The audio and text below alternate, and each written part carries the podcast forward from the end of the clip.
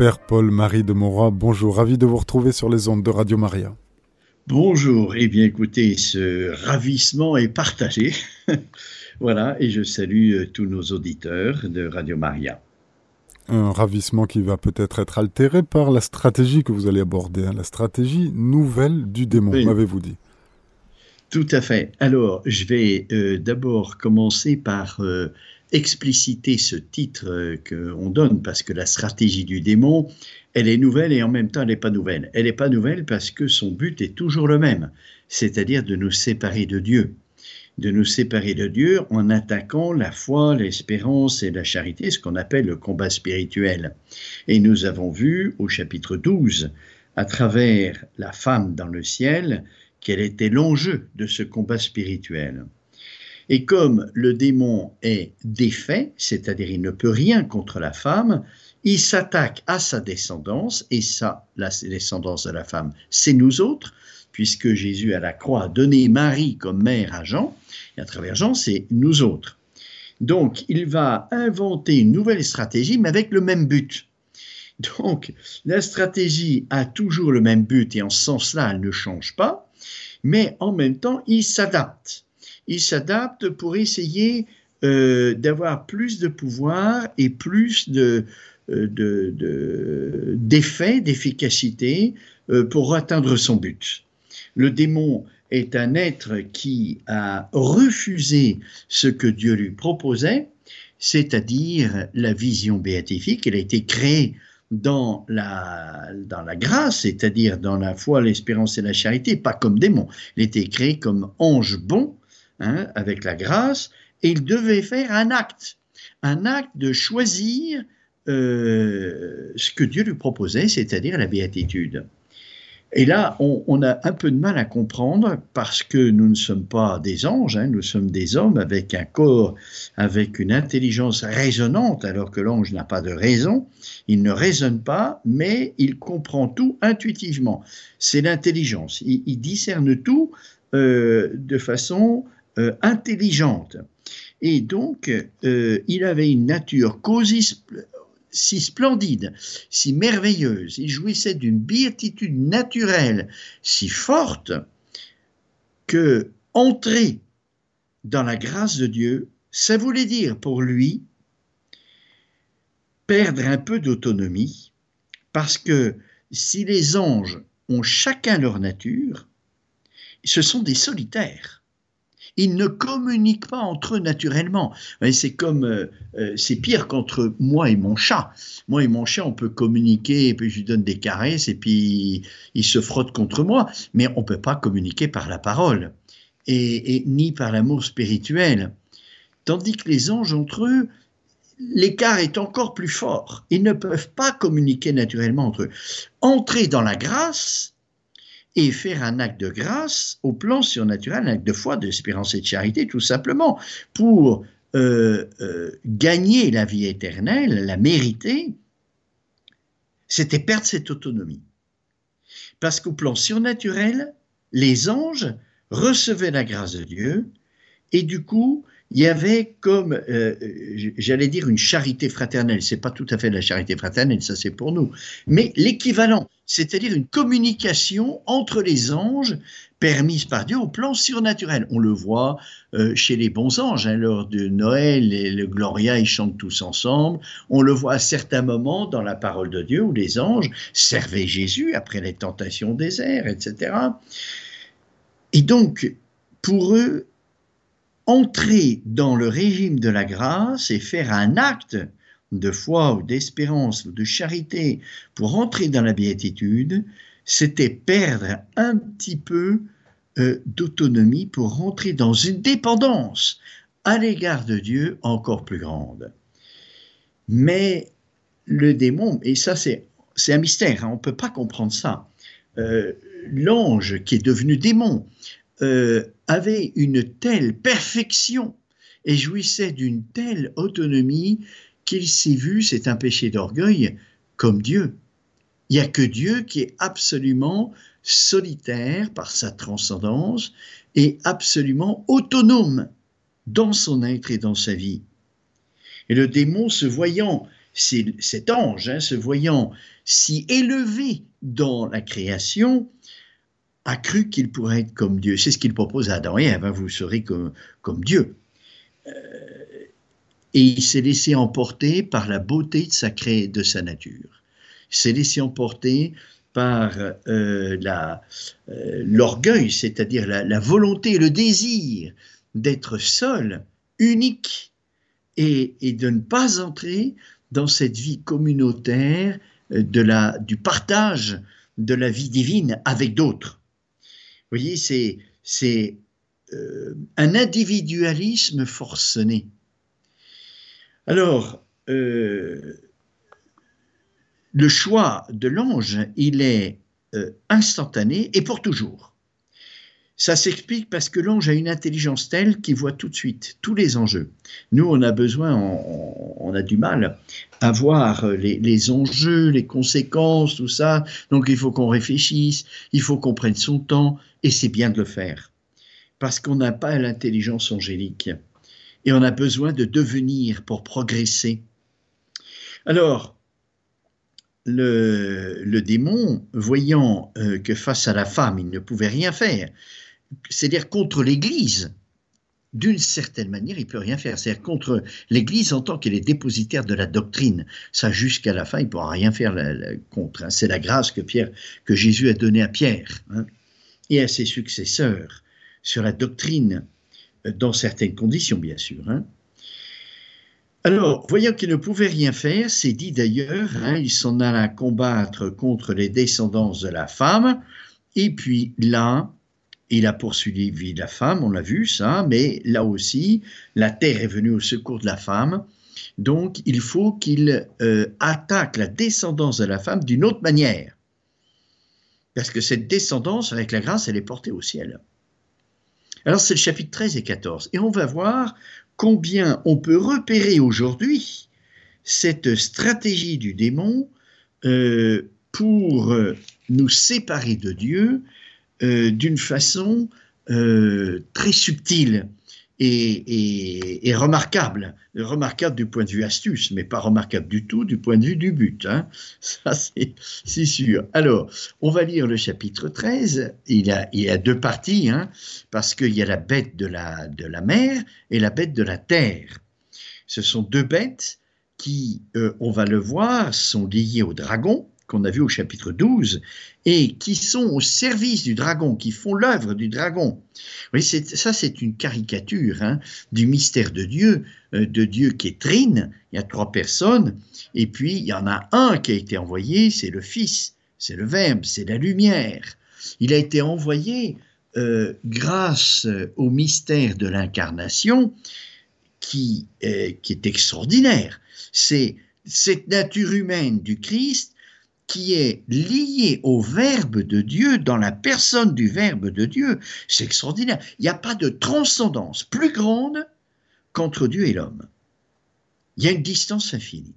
Mais dans le Christ, la nature humaine est assumée de telle sorte qu'elle subsiste dans le Verbe. Il n'y a pas d'intimité plus grande entre Dieu et l'homme que dans le Christ. Il n'y a pas de transcendance plus grande et il n'y a pas d'intimité plus grande.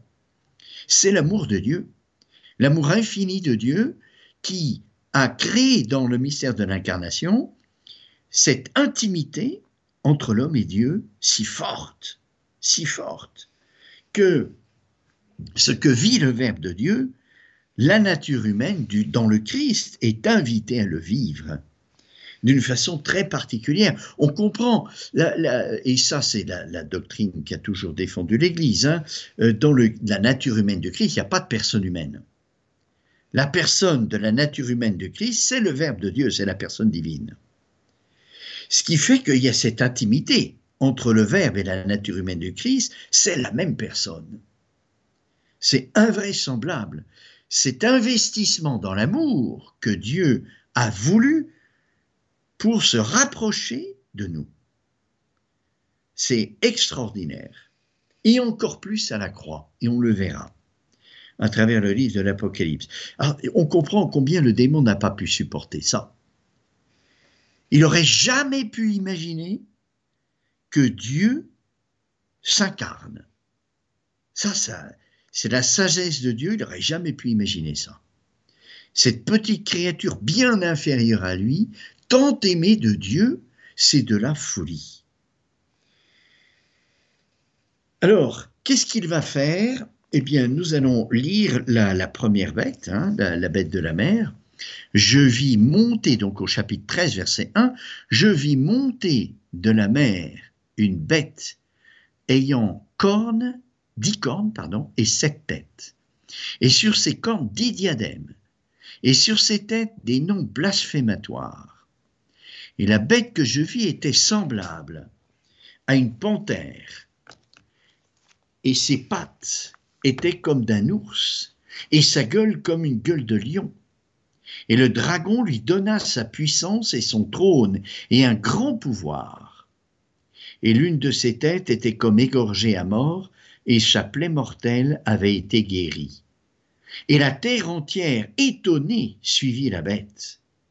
Et on se prosterna devant le dragon, parce qu'il avait donné le pouvoir à la bête, et on se prosterna devant la bête en disant, Qui est semblable à la bête?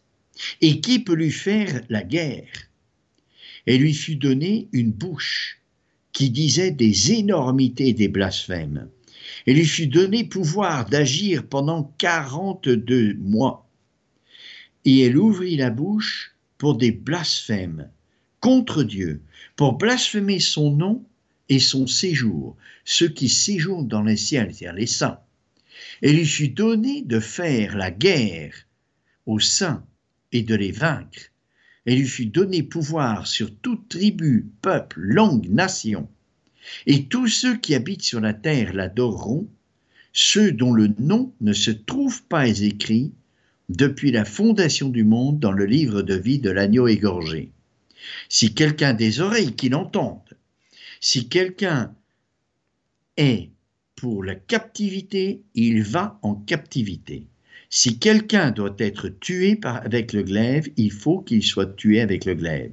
Ici est la confiance et la constance, pardon, et la foi des saints.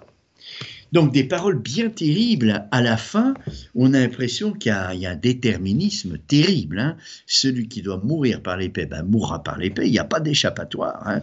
C'est quelque chose qui s'impose avec nécessité. Alors on va voir tout ça. Qu'est-ce que ça veut dire? D'abord, la première chose, c'est que euh, il s'agit de la bête de la mer. Et comme on a vu souvent, la mer est un symbolisme dans la Bible ambivalent, c'est-à-dire qu'il y a des significations contraires. Hein. elle peut euh, aussi bien être la source de la vie qu'être source de mort. Hein, le, passage de la mer Rouge euh, pour le peuple d'Israël était source de vie et, pour les Égyptiens source de mort. Alors comme il s'agit de la bête, on peut penser plutôt que c'est le symbolisme négatif, c'est celui de la mort. Je vis monter de la mer une bête ayant dix cornes et sept têtes.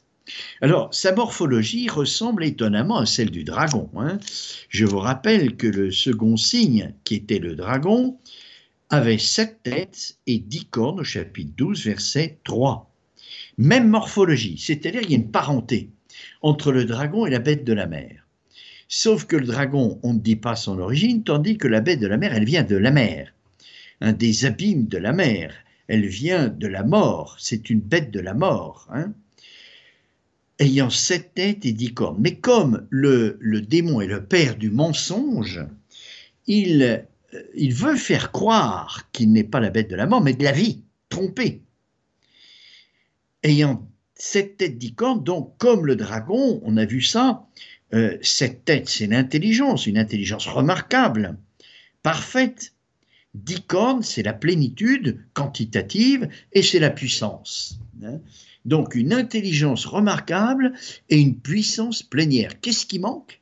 L'amour. C'est ça qui manque. Et ça, c'est la définition du démon. Il a perdu la charité, il a perdu toute trace d'amour. Hein. Il lui reste, il a gardé sa nature angélique, c'est-à-dire il garde son intelligence et sa puissance, son pouvoir sur la matière. Et on va voir, ça va être l'œuvre de la bête de la terre, surtout ça. le pouvoir sur la matière. Hein. Je vis monter de la, bête, de la mer une bête ayant dix cornes et sept têtes. Donc, euh, même morphologie et en même temps, même action de mettre toute son intelligence en vue de dominer.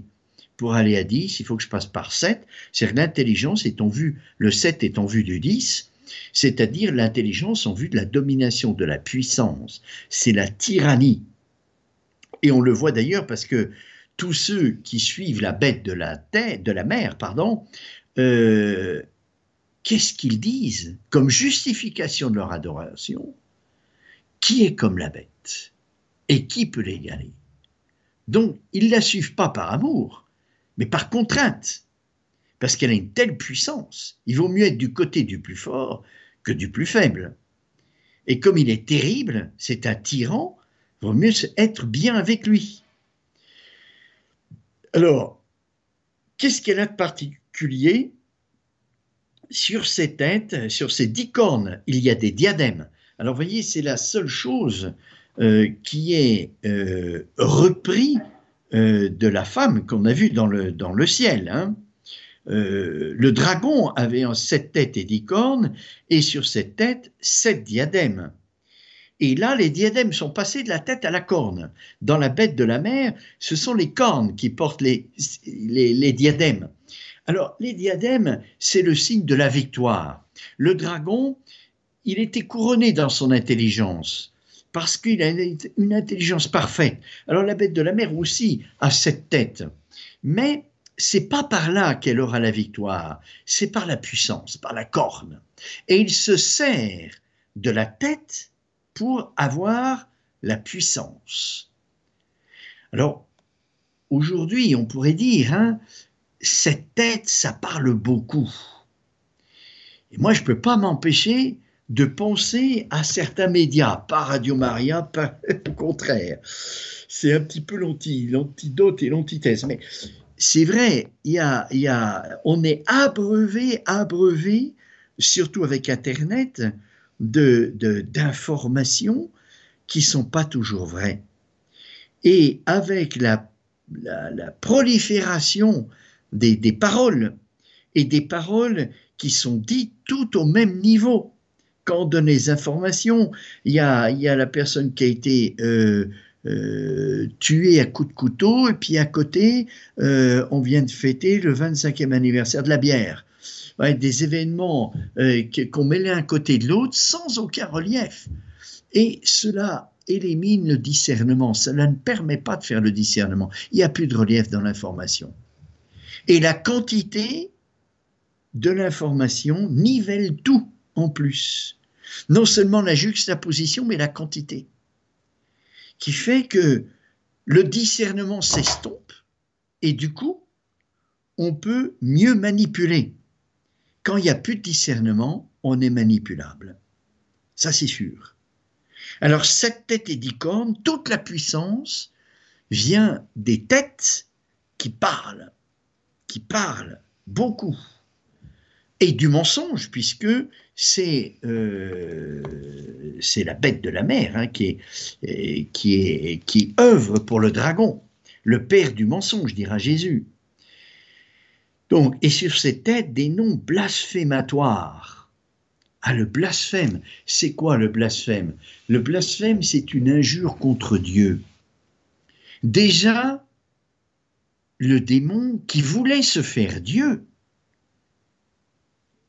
sans, euh, sans le vouloir directement, s'attaque à l'être de Dieu, parce que Dieu est unique. Et s'il y a deux dieux, il n'y a plus de Dieu. S'il y a deux dieux différents, il n'y a plus de Dieu. Et donc le démon qui, qui, qui voulait se faire Dieu, autonome comme Dieu, s'attaque à l'être de Dieu. Et là, des noms blasphématoires. Et on verra un petit peu plus loin le, blasphème du nom de Dieu. En verset 8, non 6, il ouvrit la bouche pour des blasphèmes contre Dieu, pour blasphémer son nom, son séjour, ceux qui séjournent dans le ciel. Blasphémer le nom de Dieu, ça veut dire quoi? Quel est le nom de Dieu? Le nom de Dieu, c'est celui que Dieu a donné à Moïse. Je suis. Blasphémer le nom de Dieu, c'est dire je suis n'est pas. C'est-à-dire c'est l'athéisme. La bête de la mer, c'est la bête de l'athéisme. Alors quand on pense que l'intelligence a été créée par Dieu pour voir Dieu, et ça, voir Dieu, c'est la vie de l'intelligence, puisqu'elle est faite pour ça. Dieu est vérité, l'intelligence, elle est faite pour la vérité. Et découvrir la vérité jusqu'à atteindre la vérité première, c'est l'œuvre de l'intelligence qui chemine. Et notre intelligence est faite pour ça, pour la vérité, pour vivre de la vérité. Et, la volonté pour aimer. Et je ne peux pas aimer ce que je ne connais pas. Donc l'intelligence, elle n'est pas ultime, mais elle est fondamentale par rapport à l'amour. Alors si je détruis l'intelligence, faite pour voir Dieu, par l'athéisme, alors du coup, je tue l'intelligence. Elle est faite pour voir Dieu, c'est sa vie, la vie portée à son épanouissement plénier total. Blasphémer le nom de Dieu, c'est vouloir la mort de l'intelligence et par suite la mort de l'amour, puisque je ne peux aimer que ce que je connais. Alors, on va voir ça progressivement. La bête que je vis était semblable à une panthère, parce qu'on va voir comment il s'y prend. Comment il s'y prend pour blasphémer le nom de Dieu, et blasphémer, c'est dit aussi les saints du ciel.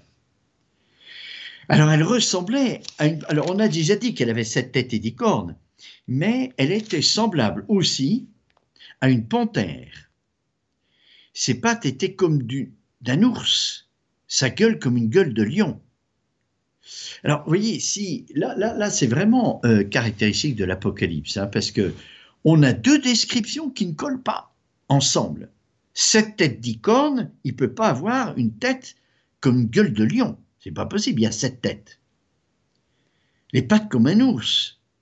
Et, ressemblait à une panthère. C'est monstrueux en tout cas. Essayez de dessiner ça. Hein la bête que je vis ressemblait à une panthère, ses pattes étaient comme ours et sa gueule comme une gueule de lion. C'est monstrueux. C'est monstrueux, mais en même temps, ça nous rappelle les quatre vivants. Les quatre vivants qui étaient le lion, justement, qui est repris ici, le taureau, l'aigle en plein vol et le visage d'homme. Autrement dit, cette bête de la mer qui vient de la mort, mais qui veut se faire passer pour vivant. Et on verra le mensonge de l'athéisme. Le mensonge de l'athéisme, c'est que on veut libérer l'homme d'une servitude qui l'aliène, la servitude de Dieu. Alors, ces trois bête, la panthère, les pattes d'ours, la gueule du lion, ça nous rappelle les quatre vivants, et les quatre vivants, on avait vu déjà dans les chapitres antérieurs que c'était le mystère de l'incarnation dans le chapitre 5. Le mystère de l'incarnation qui est rapporté par les quatre évangélistes, c'est le mystère de Jésus, quoi. L'aigle en plein vol, c'est Saint Jean. Le visage d'homme, c'est Saint Luc, c'est la miséricorde. Et puis on avait dit pour Marc et Matthieu, là, les exégètes un peu divergent. Pour les uns, c'est Matthieu le taureau, pour d'autres, c'est le lion, et vice-versa pour Marc. Alors, finalement, le dragon, la bête de la mer et la bête de la terre, à quoi elle ressemble la bête de la terre? Elle avait deux cornes semblables à celles d'un agneau. Et elle parlait comme un dragon. Alors là aussi, la parenté avec le dragon, même langage. langage de mensonge. Mais elle semblait un, un agneau. Et l'agneau, c'est la rédemption. Donc, on a dans la bête de la mer et dans la bête de la terre, au service du dragon, comme une caricature de Dieu qui envoie son Fils pour le salut, mystère de l'incarnation, mystère de la rédemption. Alors le mystère de l'incarnation, je parlais tout à l'heure de la nature humaine du Christ qui subsiste dans le Verbe. Cette union, l'Église a beaucoup réfléchi dans les premiers siècles pour essayer d'approcher le mystère et donner une, pas une définition, parce qu'un mystère ça se définit pas, mais une approche la plus précise possible de l'incarnation, il en est résulté, sous le souffle de l'Esprit Saint, que le mystère du Christ est un mystère d'une seule personne en deux natures, la nature divine et la nature humaine. C'est important, parce qu'il s'agit du Verbe, c'est-à-dire de la lumière. Et la lumière, elle fait alliance avec la nature humaine par l'intelligence. Bien sûr que le Verbe est amour aussi, puisqu'il est Dieu, c'est dit dans le prologue de Saint Jean, et le Verbe était Dieu. Hein, dans le principe était le Verbe, et le Verbe était auprès de Dieu, et le Verbe était Dieu. Donc il est aussi bien lumière que amour. Mais il est appelé Verbe par Saint Jean, les synoptiques l'appellent Fils, pour montrer qu'il vient du Père comme lumière. Et l'Esprit Saint est appelé amour parce qu'il vient du Père et du Fils comme amour. Alors l'alliance du Verbe avec la nature humaine dans l'incarnation, elle se fait par l'intelligence, parce que c'est la lumière. Et pour nous conduire à quoi? À la contemplation de Dieu. Dieu avait fait alliance avec Abraham par la parole. Donc, d'une certaine manière, déjà une alliance avec l'intelligence humaine pour conduire Abraham en terre promise. Et puis, il y a toute l'histoire du peuple d'Israël, etc. Et la nouvelle alliance avec la nature humaine plus intime. Parce que ce n'est pas une alliance avec la parole, mais avec, dans la personne plutôt, du Verbe de Dieu. Donc une alliance toujours avec la lumière, qui va s'expliciter dans une alliance avec la parole. Mais c'est beaucoup plus qu'une alliance avec la parole, l'Eucharistie nous le montre. C'est une alliance avec le Verbe lui-même, en personne. Mais ici, nous avons cette caricature démoniaque du mystère de l'incarnation dans la bête de la mer, pour nous montrer que la stratégie du démon, c'est le mensonge qui conduit à l'athéisme. Et le mensonge, on se rappelle, ce que nous avions dit, c'est la confusion. C'est-à-dire empêcher l'intelligence de discerner. Quand on confond, on on peut plus discerner. Alors, c'est pour ça que je, disais tout à l'heure que je pensais beaucoup aux médias, euh, à certains, pas tous heureusement, mais qui par la, multiplication des paroles, en mettant tout au même niveau, il n'y a plus de relief, il n'y a plus d'ordre, mais on est dans l'anonymat de la quantité. Du coup, on ne peut plus discerner. Petit à petit, le discernement s'efface. Et ça, c'est la vie de l'intelligence. L'intelligence, elle est faite pour discerner. pas pour raisonner, mais pour discerner. Alors, la bête de la mer, on sait bien que tous les scientifiques le disent, il ne peut pas y avoir de vie sans eau. S'il n'y a pas d'eau, il n'y a pas de vie. Donc c'est de faire croire qu'elle va être source de vie par l'athéisme. Parce qu'il y a une confusion très profonde dans le regard philosophique sur l'homme. L'homme est créé par Dieu, donc il dépend de Dieu dans son être. Qu'il le veuille ou non, il dépend de Dieu dans son être. Mais dans sa vie, il est libre. Alors, pour pouvoir dire ça, il faut bien distinguer entre l'être et la vie, ce qui n'est pas facile, parce que au niveau concret, dans mon existence de tous les jours, ben, j'existe en vivant et je vis en existant. Les deux exercices de l'être et de la vie sont simultanés et presque, j'allais dire, confondus. Ils ne sont pas confondus, mais ils existent ensemble. Je ne peux pas discerner, dans le concret, entre l'exercice de l'être et l'exercice de la vie. Mais je dois faire ce discernement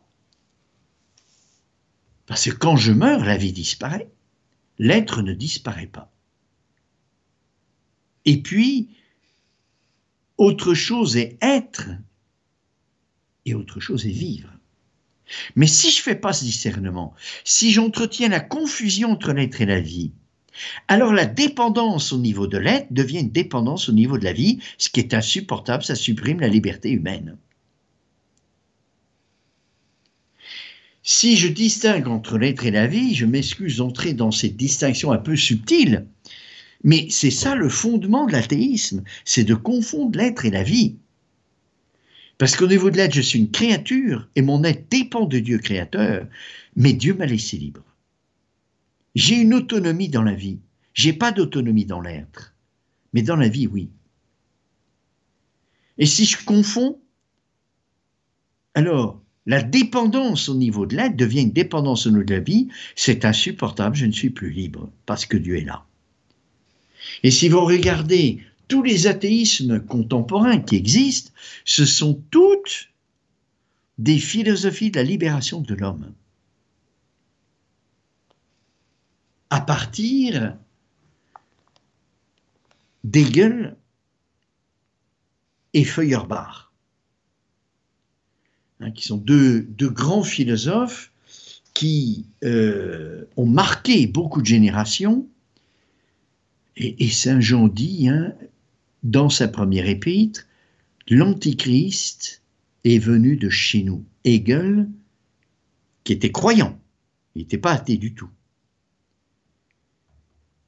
Mais son disciple Feuerbach, un de ses disciples, c'est lui qui a donné source à toutes les idéologies athées, en disant que Dieu est une superstructure, que l'homme a projeté en Dieu tout ce qui lui manquait, toutes ses imperfections, toutes ses limites, et pour le libérer, il ben, faut supprimer Dieu.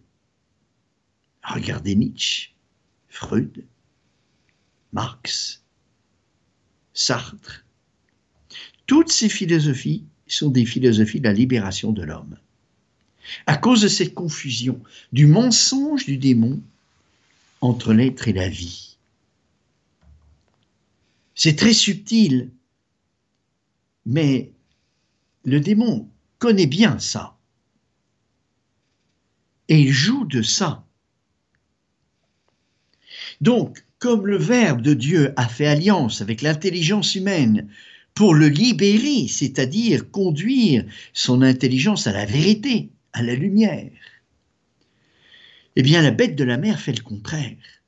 Elle tue, elle essaye de tuer l'intelligence humaine en l'empêchant d'atteindre sa finalité, qui est la lumière plénière de Dieu. Alors, je crois que les trois bêtes dont on parle, la panthère, l'ours et la gueule de lion, c'est vraiment pour nous montrer la caricature démoniaque de l'alliance nouvelle du Verbe avec l'homme. Alors, l'athéisme, c'est pas seulement les philosophies athées. C'est aussi, par exemple, un laïcisme mal compris oui, le vrai laïcisme, c'est de ne pas favoriser une vraie religion. C'est-à-dire que l'État ne doit pas prendre parti pour une religion plus que pour une autre. Mais elle doit les favoriser.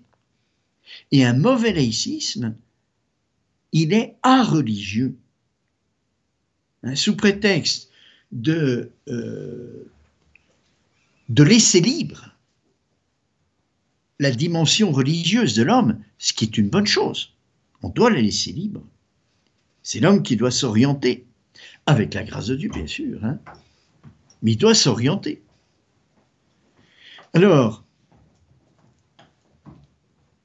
si on comprend que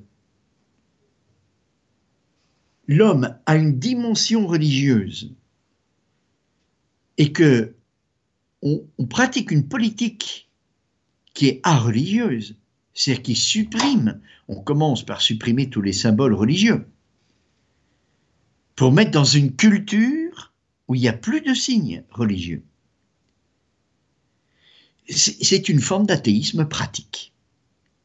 Et on verra que la bête de la, la, bête de la terre, elle va poursuivre l'œuvre de la bête de la mer, qui est spéculative, d'une façon pratique. Comme l'incarnation, c'est l'alliance de Dieu avec l'intelligence humaine, la bête de la mer, caricature du mystère de la rédemption, c'est un geste, le geste de la croix, caricature du geste de la croix. Alors, comment il s'y prend? Donc, le dragon, je reviens au texte, verset 2, le dragon lui donna sa puissance et son trône et un grand pouvoir. C'est pour ça que c'est ces diadèmes, les cornes qui sont, les diadèmes sont sur les cornes. C'est la part que le dragon donne à la bête de la mer, c'est sa puissance. La puissance pour séduire les hommes, mais la puissance grâce. C'est pas une puissance d'efficacité en premier lieu.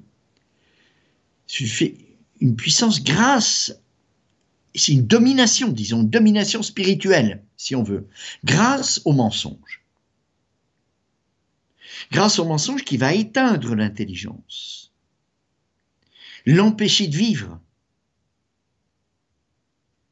de tous les moyens.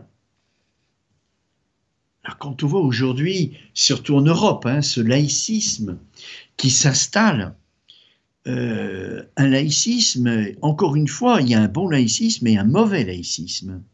Et malheureusement, euh, c'est plutôt le mauvais laïcisme qui a tendance à, dominer partout, hein, sous prétexte de, euh, de laisser libre, sous prétexte de tolérance. C'est bien ce mot de tolérance qui permet de basculer euh, entre le libre choix et puis l'indifférence. Le libre choix ne veut pas du tout dire euh, tout est égal et tout est au même niveau. Ce que fait un mauvais laïcisme. Je ne prends pas parti pour les... Elles se valent toutes. Non. Sûrement pas. Et puis ce qui est plus grave encore, c'est de euh, d'empêcher cette dimension religieuse qui se nourrit de signes. La parole de Dieu, c'est un signe. Les lettres de l'alphabet sont des signes. Alors pour le moment, on parle de signes extérieurs visibles, les églises, les croix, les noms des patelins, etc. Et puis ça se termine euh, euh, sur des signes plus, plus spirituels, comme la parole de Dieu. Alors, l'une de ses têtes était comme égorgée à mort, et sa plaie mortelle avait été guérie. Là encore, caricature démoniaque. Hein. de quoi? Une plaie mortelle qui a été guérie. C'est le cœur de Jésus qui a reçu le coup de lance et qui est ressuscité. Mais c'est pas le cœur là, parce que le démon n'a plus de cœur, c'est la tête la tête blessée à mort et qui a repris vie. Et c'est ça qui séduit la terre. Ainsi, je lis ce qui est tout de suite après, et la terre entière, étonnée, suivit la bête. Elle séduit les habitants de la terre par cette tête blessée à mort, cette intelligence morte et qui a repris vie. Une intelligence qui se détourne de la lumière, de la vérité, mais qui par le raisonnement absorbe tout, est capable de donner explication à tout grâce au raisonnement. et l'intelligence n'a plus son mot à dire. Vous voyez, aujourd'hui,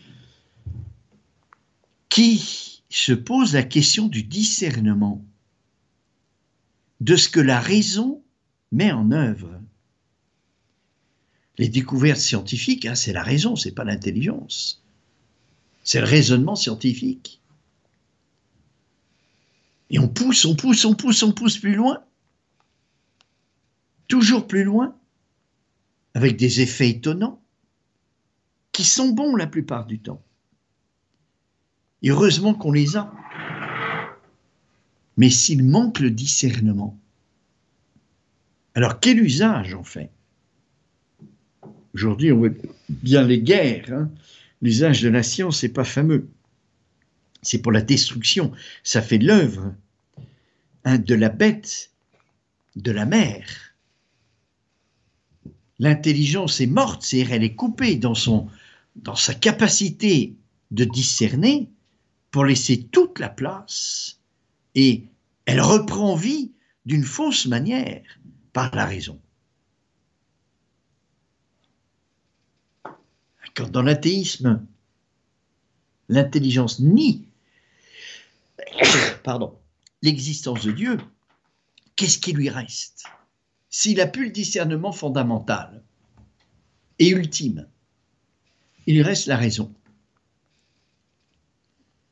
Le laïcisme conduit au progrès de la science, parce que toute la vitalité de l'esprit, si l'intelligence meurt, si le discernement meurt, va dans la raison.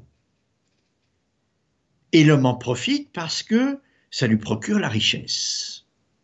Et la subtilité de la bête de la mer, c'est que en, étouffant l'intelligence dans sa capacité de discerner c'est la raison qui prend toute la vitalité, et la raison se déploie dans la science qu'accumule les richesses. Il y a un lien très particulier entre le laïcisme, le mauvais laïcisme, et le progrès, le progrès matériel. C'est très curieux. On le voit dans le livre de l'Apocalypse, on l'a vu hein, au chapitre 1. Non, au chapitre, pardon, 3. L'église de la Odyssée, c'était ça. Je n'ai besoin de rien, je me suis enrichi, pas besoin de Dieu. J'ai tout ce que je veux. Personne ne peut me nuire.